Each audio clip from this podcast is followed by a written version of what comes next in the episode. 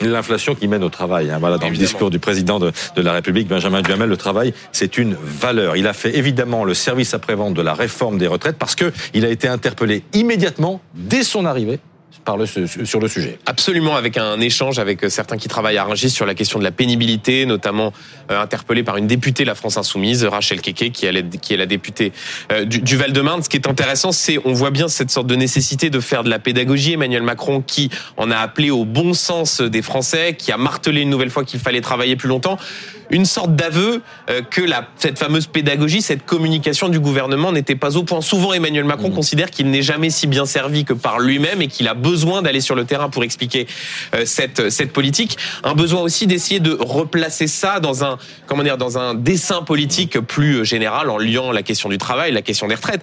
La difficulté à laquelle va s'exposer Emmanuel Macron, c'est qu'en en appelant au bon sens des Français et en martelant comme une évidence qu'il faut travailler euh, plus longtemps, eh bien, il s'expose à apparaître comme étant quelque peu déconnecté. Parce que le bon sens des Français aujourd'hui, à longueur de sondage, les Français ne disent pas qu'ils n'ont pas compris la réforme. Mmh. Ils disent qu'ils ne la souhaitent pas. Ils ne disent pas euh, qu'ils veulent travailler plus, mais qu'ils veulent travailler mieux ou mmh. travailler euh, différemment. Donc au fond, cet appel au bon sens qui est désormais une... Les Français savent qu'il faut travailler plus longtemps. Voilà, ils le savent, mais C'est le pari macronisme, mais ils le veulent pas et ils le disent de façon euh, très massive. Donc là, en quelque sorte, une sorte de voilà de décalage entre ce que disent les Français à longueur d'enquête d'opinion et ce que le président de la République dit ce matin à Rungis. La stratégie euh, se dessine. Il met l'accent sur la valeur travail. Oui, avec des accents euh, sarkozystes. Hein. On parlait hier de Gérald Darmanin. Et eh bien aujourd'hui, c'est à Emmanuel Macron de s'y mettre. Hein. La France euh, qui se lève, qui se lève tôt.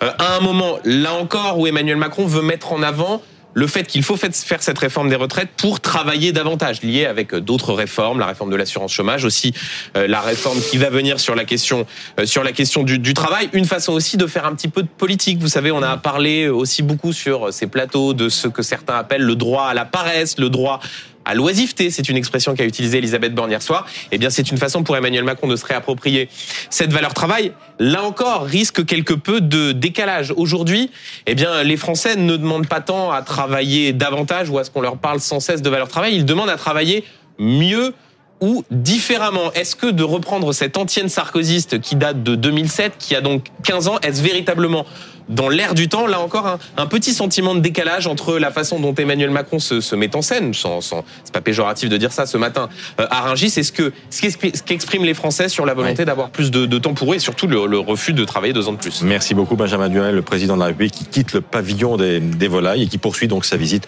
au marché d'intérêt national de Rungis.